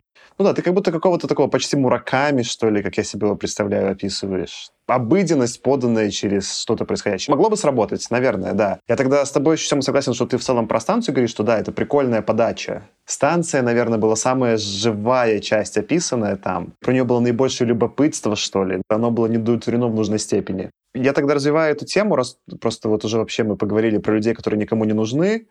Там еще рефреном все время ну и в этой книге, сейчас я сравню еще с городом, проходит такая мысль у Симака, что люди не нужны в текущем виде, что людям, чтобы каким-то образом приобщиться к содружеству, вот этому, братство их называют, да, типа раз, нужно стать другими, нужно вырасти в каком-то виде, да, оставить позади вот этих людей, которыми мы были раньше, да, взгрустнуть по этому поводу и сделать шаг вперед. В городе это было более явно подано через идею пантропии. Помните, там нужно, чтобы какую-то планету Юпитер, что ли, что там они осваивали, нужно было стать какими-то там животными этого Юпитера, начать думать по-другому и таким образом э, вписаться, да, и попасть. И вот это какая-то, видимо, постоянная у тема, да, про человека, который понимает, что ему нужно измениться, но он все время сопротивляется этому изменению. Там, где у Азимова герои бы, не рефлексируя, уже такие, да, если надо, мы погнали, мы будем это делать. Или, не знаю, там, или какого-нибудь там Дика, мы такие, блин, если мы так сделаем, нас ждет такая беда, что так лучше не делать, давайте остановимся, да? То тут человек как бы хочет, но не может, какое-то вот все время ощущение, что он застрял, героя Симака. И Симак эту тему к ней все возвращается, вот к минимум уже там в двух книгах мы это увидели, мне это показалось любопытным. У меня чуть-чуть другое было впечатление, немножко, возможно, потому что я HR, и у меня это выглядело очень странным. Вот, то есть, типа, какие люди нужны? Когда возникает вопрос, какие люди нужны для такой важной работы, то у меня возникает сразу ну, вопрос, а как мы выберем человека для такой важной работы? И, по-моему, условное собеседование Улиса с Энохом, Инохом, оно было как бы, ну, отсутствующим. То есть я, конечно, не знаю, там, как Улис наблюдал, да, и что он узнал про Еноха заранее, но собеседования не было. И в этом смысле тот факт, что ну, у нас, то есть, как бы, что мы видим? Что, ну, просто какой-то одинокий чувак в захолустье, ну, явно этого недостаточно. То есть, типа, рассуждение о том, а какие люди там кому-то нужны, оно тоже не раскрыто. Ну, что он умеет? Ну, он там хороший мужик, в принципе. Все, что мы о нем знаем, он, типа, мыслящий, хороший мужик. Ну, для меня вот эта была часть тоже не раскрыта. На нем большая ответственность. Что думаете вот на этот счет? Слушай, ну я купил тему, которую, как мне кажется, Симок здесь толкал. Все-таки он же рассказал, что Улис за ним наблюдал. Явно собирал на него какое-то досье. Ну, по-моему, явно, мне кажется, подразумевалось, что вот у этого Улиса есть способ профайлить на таких тремучих планетах людей, чтобы понять, кто подходит. То есть он на самом деле там про Иноха знал, я уже не помню, что там, но то есть, достаточно много подробностей. Причем, я напоминаю, это 1800 какой там 50 год. То есть, грубо говоря, у тебя никакой спецслужбы нет, которая о человеке может такие подробности собирать. И баз данных нет, ничего нет. А каким-то образом Улис узнал все, что нужно. Мне кажется, там очень явно подразумевалось, что ну просто он может как-то это профайлить. Технологии, ё-моё. Э, что ты тут спрашиваешь? Я согласен, и я бы еще так, такое, может быть, сравнение сделал, опять же, возвращаясь к необъятному двору. Во-первых, это типичный персонаж для Симака, да, что вот как там был этот Маклак, а здесь такой просто герой-одиночка. И он даже немножечко описывает, почему. Он заявляет ближе к концу книги, это говорит Инок про Люси. Там спрашивает э, Улис как раз-таки у Инока, а что, она вообще согласится нам талисман таскать или нет? Может, надо что-то спросить у вашего правительства? А он говорит, у нас все free agents все свободные агенты сами все решают.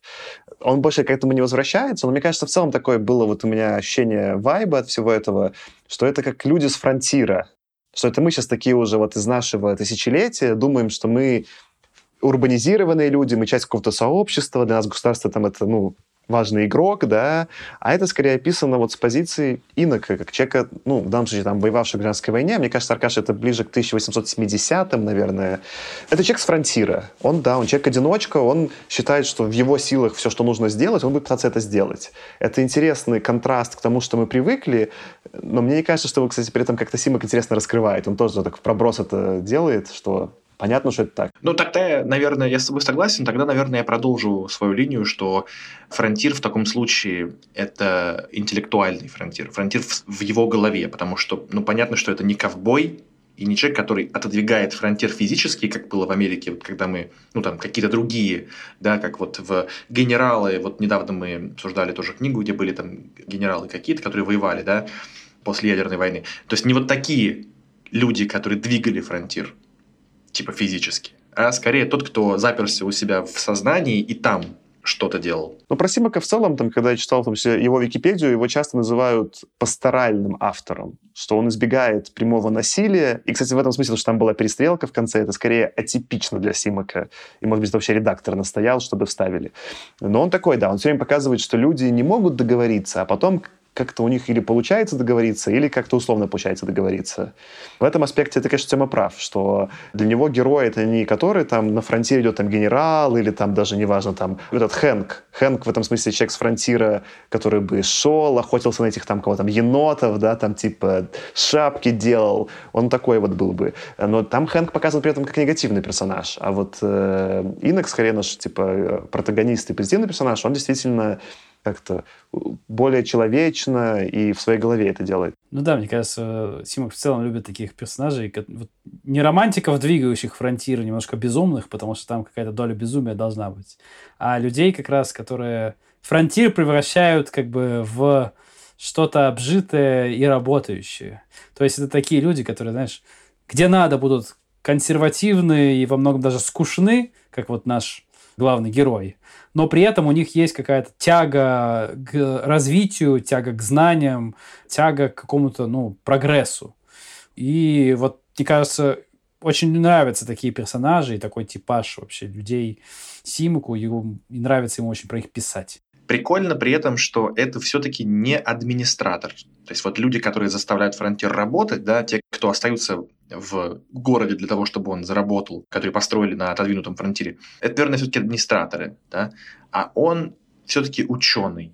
И это, мне кажется, попытка Саймака сделать ученого более с одной стороны, более человечным, ну, потому что это не такой стереотипный ученый, который просто вот данные, там, не знаю, схемы, еще что-то и в то же время сделать его каким-то немножко более ученым-приключенцем, что есть большая доля работы с журналами, с наблюдениями, с анализом, с самоанализом, но в то же время есть вот какая-то попытка заглянуть вглубь ученого. Не показать его как просто некого мема, да, вот типа ученый — это вот этот вот прикольный чувак, который решает инженерные задачи, да, или там ученый – это чувак, который умом своим преодолевает трудности. А вот это ученый, который по-человечески рассуждает. Вот что у него не только мысли о том, как, о, там, наука, инженерные задачи, а это человеческие вопросы внутри ученого. Мне кажется, тоже свежий взгляд. В целом, да, но мне кажется, тут слово «ученый» не совсем точно подходит. Меня несколько раз называли ученым его, по-моему, и ты, Тёма, и ты, Аркаш.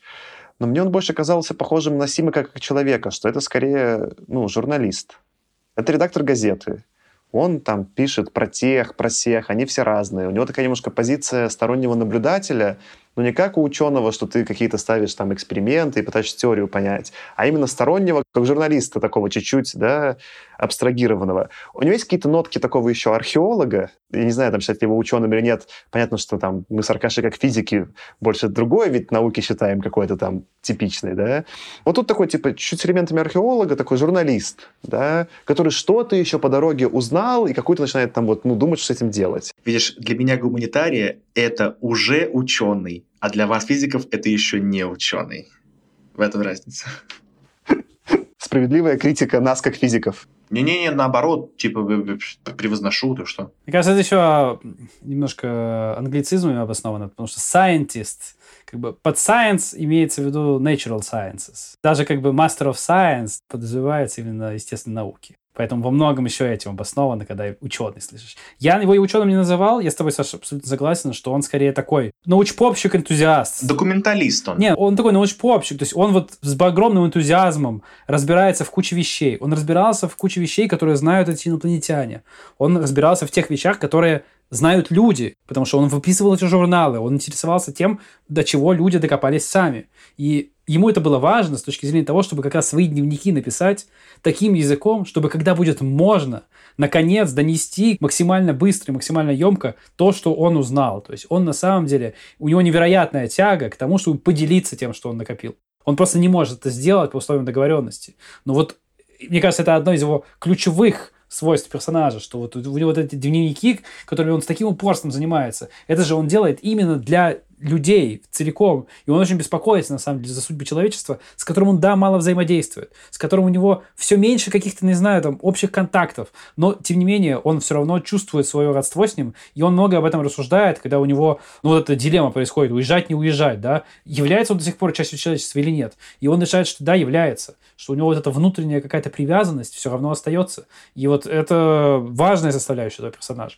Ну, это, видишь, интересно, можно было бы еще развить, как метафорически сравнив с индивидуализацией, что есть какой-то персонаж, который по мере взросления становится все больше индивидуалистом и пытается понять, став таким, он является ли частью человечества или нет.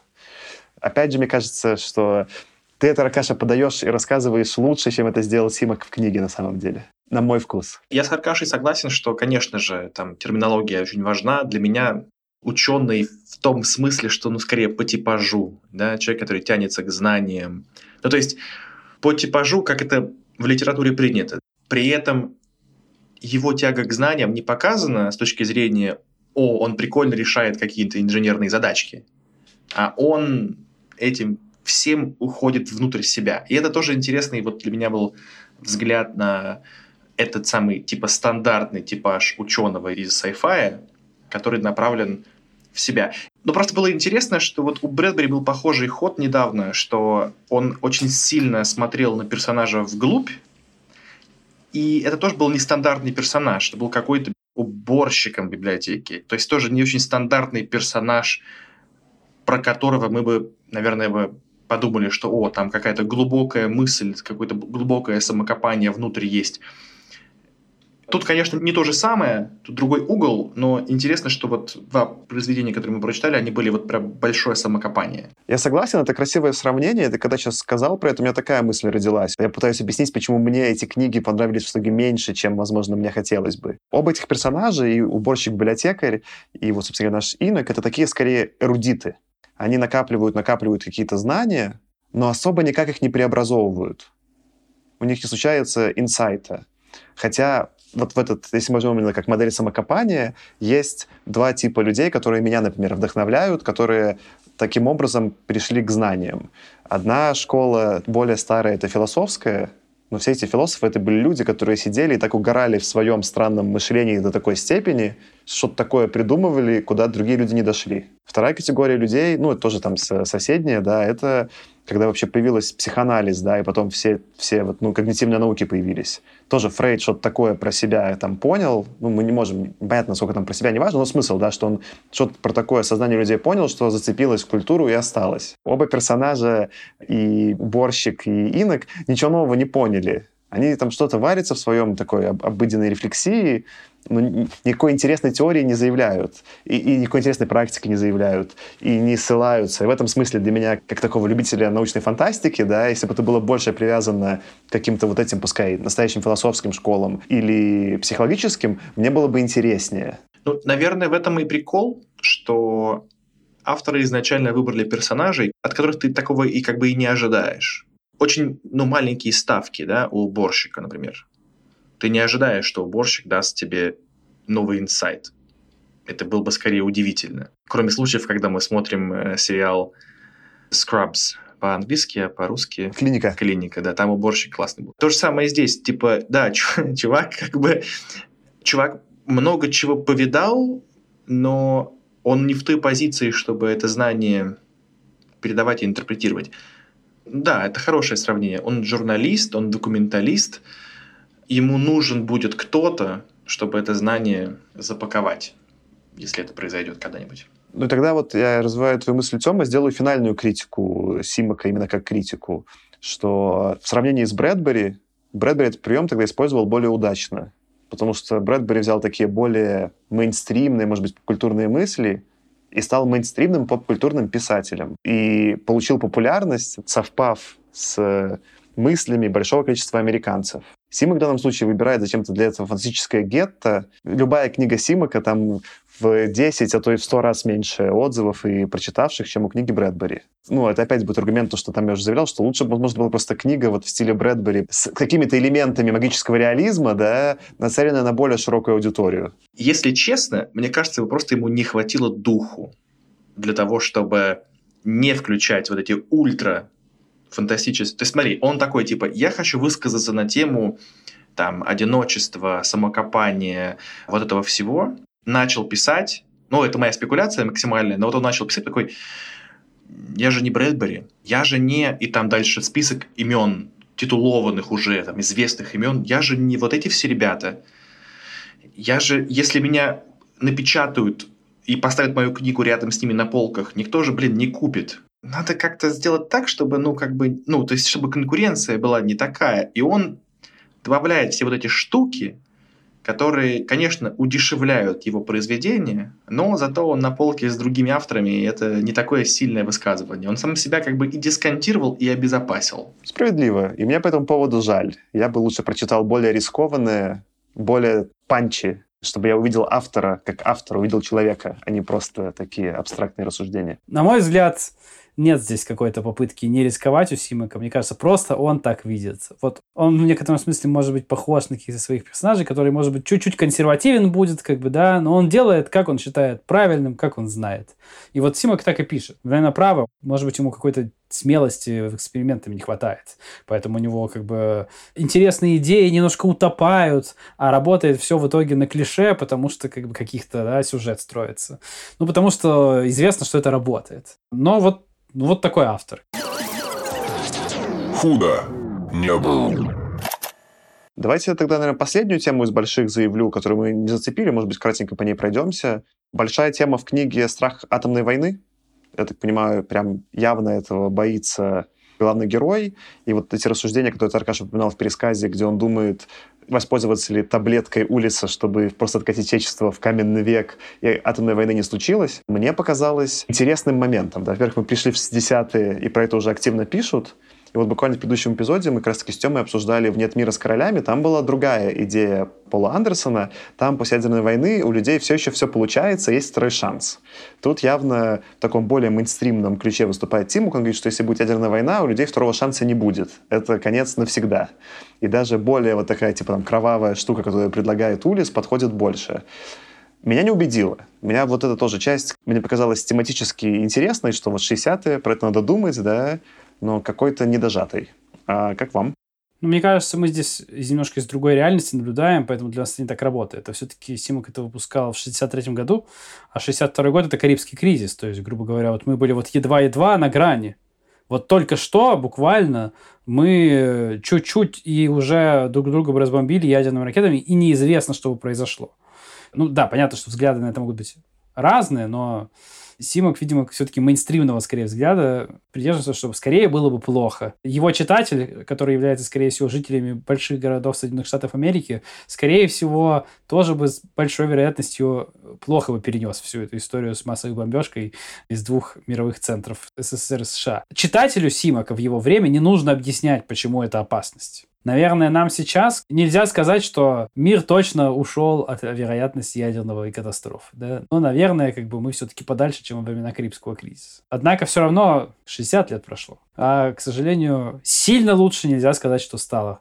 Ну вот, может быть, для меня тогда книгу ухудшило то, что я вначале в новостях заявил, что я уже два раза посмотрел «Оппенгеймера», где фильм является очень умным рассуждением на ту же тему и показывающий ее довольно глубоко из современной призмы, современного контекста. А тут, конечно, это ну, просто клише того периода, когда Симак пишет, и мы видели уже даже у соседей Симака, в смысле по фантастическому гетто, у того же там Андерсона, не клише, а более интересные ходы. И вот это клише меня поэтому скорее, да, типа, отвлекало. Ну, как будто Симок здесь не стремился, как мне показалось, знаешь, там показать, э, рассказать историю про то, как же ужасно, что мы находимся на грани ядерной катастрофы. Смотрите вот нас, вот таких вот дурачков, которые сами себя ядерными камнями по голове настучать готовы. Нас же межгалактическое сообщество не примут. Он как бы это подразумевает, он подразумевает это как что-то самое очевидное. Ну, это и так понятно. Он просто эту историю вводит, мне кажется, больше для истории, опять-таки, про размышления его главного героя, про то, как главный герой оказывается вот в ситуации, когда ему такую тоже там проблему каких-то вагонеток надо решать, как бы, да. Ну, то есть здесь такая просто известная проблема вагонетки, это такой философский мысленный эксперимент. Очень просто люблю страничку на Фейсбуке тролли и проблем мемс, то есть мемы про проблемы с вагонеткой, обязательно подпишитесь. Короче, очень ему нравится эта история, ему поразмышлять хочется про моральную дилемму. Надо ли всех отупить, и, возможно, обречь как бы кучу людей, миллионы людей на страдания и смерти, чтобы спасти всех. И он это вводит именно для этого. И это, на самом деле, в целом рассуждение интересное. Как бы оно, рассуждение интересное в принципе. Я даже не могу сказать, что оно, знаете, какое-то там заезженное, да, потому что, ну, вопрос непростой. Возможно, здесь именно подача сбила с толку, потому что да, скорее всего, ты, Аркаша, правильно описываешь, что нам показывают опция А, случается ядерная война, умирают все люди, Опция Б, мы вот сделаем вот этот типа откат в каменный век, и 10% или там 5% выживает в каменном веке. Условно, такая дилемма. Но мы не знаем, что на 100% что ядерная война случится. Но вот то, что умирают все от ядерной войны, для фантастики было крайне необоснованно. Там это, во-первых, явно не проговорено, ты должен догадаться, что это подразумевается. Когда я даже вижу, что там, не знаю, вот мы там в том же городе, я вообще понял эту пантропию, когда есть какие-то довольно сильные там научные или фантастические предположения, а тут важный кусок технический оставлен за скобками, просто надо на контексте догадаться. Не знаю, как это вот, это тоже для меня слабое писательство просто. Ну, не знаю, мне кажется, даже Симонки подразумевает, что все умрут. Скорее, будет очень плохо.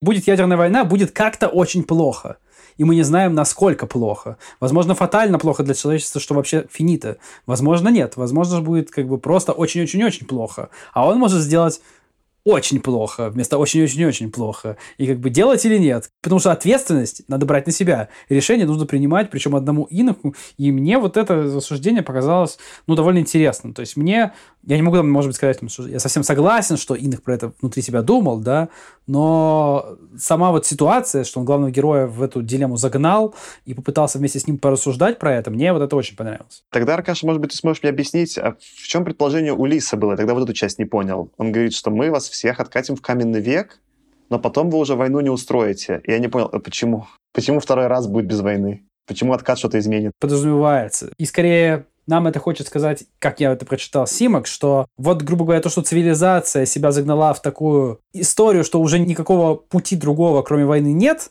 это скорее фатальная случайность. Это не какое-то внутреннее свойство. Это просто, ну, вот так получилось. Это не люди, человечество такое стрёмное, да, как бы непонятливое, глупое, воинственное и так далее. Нет, это просто вот, ну, вот так вышло. Это случайный эффект. Если ты откатишь к настройкам на 5 релизов назад, как бы, и потом заново дашь всему это развиваться, оно, возможно, с большой вероятностью пойдет вполне сносным, мирным путем, и в итоге придет туда же, куда пришли многие другие цивилизации в галактике. Но просто позже. И ценой, вероятно, там, потерянных жизней из-за того, что ты реально откатил людей к Средневековью, там, болезни. Ну, в общем, не надо рассказывать, почему Средневековье плохое. Худо не было. Давай я еще брошу еще одну тему, про которую мне хотелось быстро обмолвиться. Я уже ранее отмечал, что, наверное, если бы это было издано сейчас, то это был бы скорее средненький такой роман. Но при этом удивительно, что если бы он издан сейчас был, вот прям слово в слово, я бы даже не догадался, что он написан в 63 году. Потому что, ну, там настолько неявно а, проговаривается, что там за страны друг с другом ядерным оружием воюют, там настолько нет необходимости в каких-то там современных технологиях, даже на уровне мобильных телефонов, еще чего-то. Потому что этот инок отшельник, и он живет там с 19 века. Ну, ему можно простить, что он не пользуется интернетом, мобильными телефонами и выписывает новости по почте и журналах. Потому что журналы и почта до сих пор работают. Тем более он живет в такой глуши. И на самом деле вот он вполне очень вневременной, на удивление. Но при этом Да, там с точки зрения тем поднятых куча всего уже написано, и, наверное, сейчас это было бы не ново. Но насколько он хорошо состарился, меня удивило. Мне кажется, мы не читали ничего, что настолько бы хорошо состарилось, но при этом события происходили там на Земле, да, и были связаны там с человечеством. Ну, видишь, я тут с тобой скорее, Аркаш, не согласен. Мне кажется, он состарился не очень хорошо. Причем я с тобой согласился, что там из вот этой какой-то лоскутного одеяла, как это написано, там сложно его... Если бы я не знал, в каком году написан роман, и ты меня спросил, я бы не смог внятно ответить. Потому что там есть э, элементы, например, когда там впервые появляются вот там Льюис и агенты ЦРУ, это чисто 50-е. Есть какие-то элементы, вот там, не знаю, про ядерную войну, чисто 60-е. Есть какие-то там просто такие уже, знаешь, там описания про путешествия во времени, там, не знаю, просто про то, что мы пишем про прошлое, там, про гражданскую войну. Это уже там могут быть какие-то 80-е, 90-е. Мне очень сложно было бы однозначно в какую-то декаду разместить по стилистике написания книгу. Это забавно. Раз Аркаш подметил, начал подмечать, типа, интересные маленькие моменты, у меня тоже есть парочку, которые я хотел просто так тоже в проброс, как э, Симок упомянуть.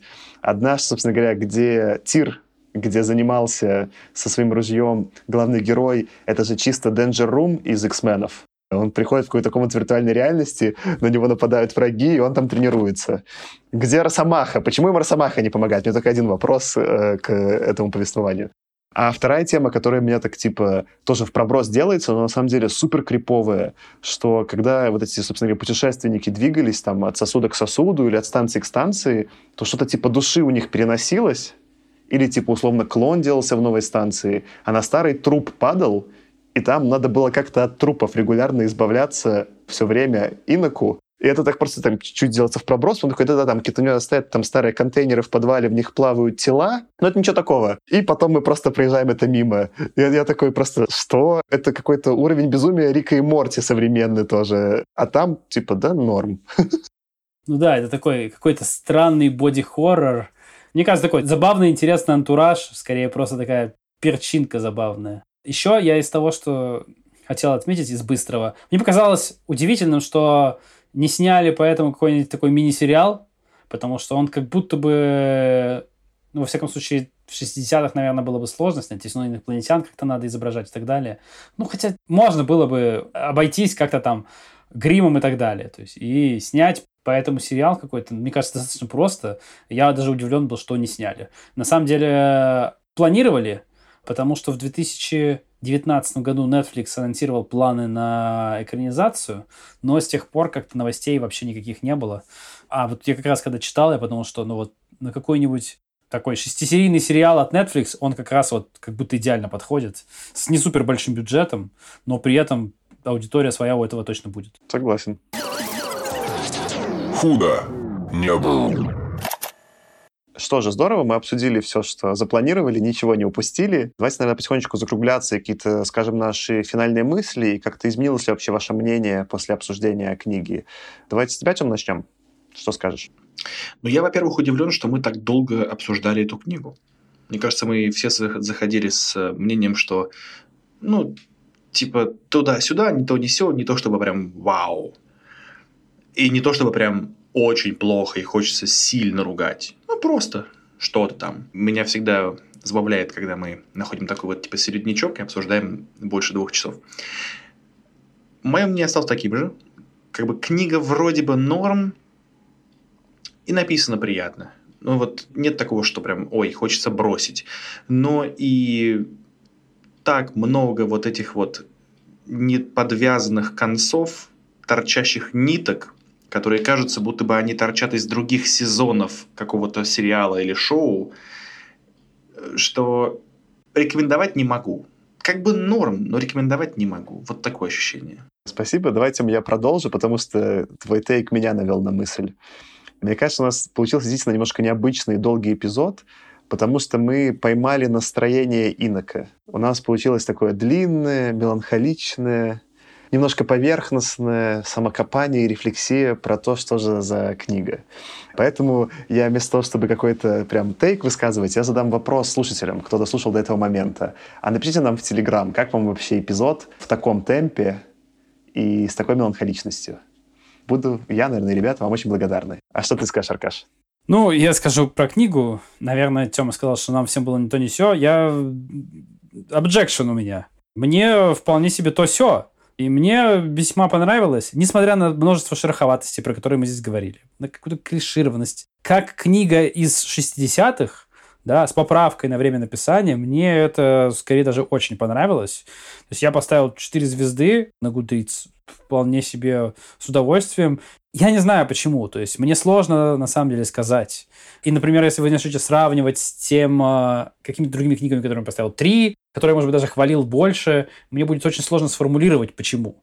Но здесь это именно на каком-то эмоциональном уровне очень попало. Очень попало в то, что мне нравится, то, как это написано, вот этот самый странноватый, скучноватый чуть-чуть персонаж мне очень зашел. Ну и какие-то проблемы, которые Симок поднимал, но они были интересны. Мне такое нравится. Поэтому вот на мой вкус, это вот, наверное, такая книга, действительно, которая, я понял, что, окей, мой вкус от вашего, наверное, в этом смысле отличает. Поставлю себе это как такую зарубку для дальнейших каких ориентиров. Вот, поэтому я порекомендовать могу и хочу. И повторюсь, наверное, из того, что мы у Симака читали, я скорее порекомендовал именно ее. Я хочу перечитать «Заповедник гоблинов», потому что я читал в каком-то безумно давнем... Я даже не помню, про что это. Поэтому мне очень сложно там сравнить с ней, как одной из тоже самых известных книг Симака. Но пока Waystation, на мой взгляд, лучшая рекомендация из того, что почитать у Симак, если хочется ознакомиться. Здорово. Такое ощущение, Арка, что у тебя э, Саймак в сердечке, так же, как у меня Брэдбери в сердечке. Типа не очень понятно, как конкретно обосновать эти там много звезд, но вот ты как бы это изнутри чувствуешь, и, и вот оно есть. Но натолкнул меня еще на, на одну мысль, просто финальную, что если надо ознакомиться с Саймаком, и есть ну, выбор между «Необъятным двором» и вот этой книгой, я бы наоборот э, порекомендовал «Необъятный двор». Мне кажется, там повеселее и поугарнее, пободрее, скажем так, чем эта книга. А я тогда давайте добью, а я бы порекомендовал «Город», потому что, мне кажется, там депрессия и меланхолия Симака были обоснованы и совпадали с тем, что он описывает. Но в целом прикольно, что у нас у всех, э, у каждого своя любимая книга э, Симака э, про резервацию или заповедник гоблинов. Я в целом больше не хочу ничего читать у Симака, потому что я скорее сегодня вот ругался, но именно «Заповедник гоблинов» такое крутое название, что я, скорее всего, прочитаю. Мне кажется, среди всех э, книг э, Симака это просто, ну, очень классное название, очень вкусное. Кайф. Тогда мы заканчиваем. Спасибо, что слушали нас. Напоминаю, что здесь телеграм-канал. Подписывайтесь на него и напишите нам, собственно говоря, отзыв на этот эпизод, как я вас и просил. С вами сегодня был я, Саша. Аркаша. И Артем. Всем покедова. Пока. Пока.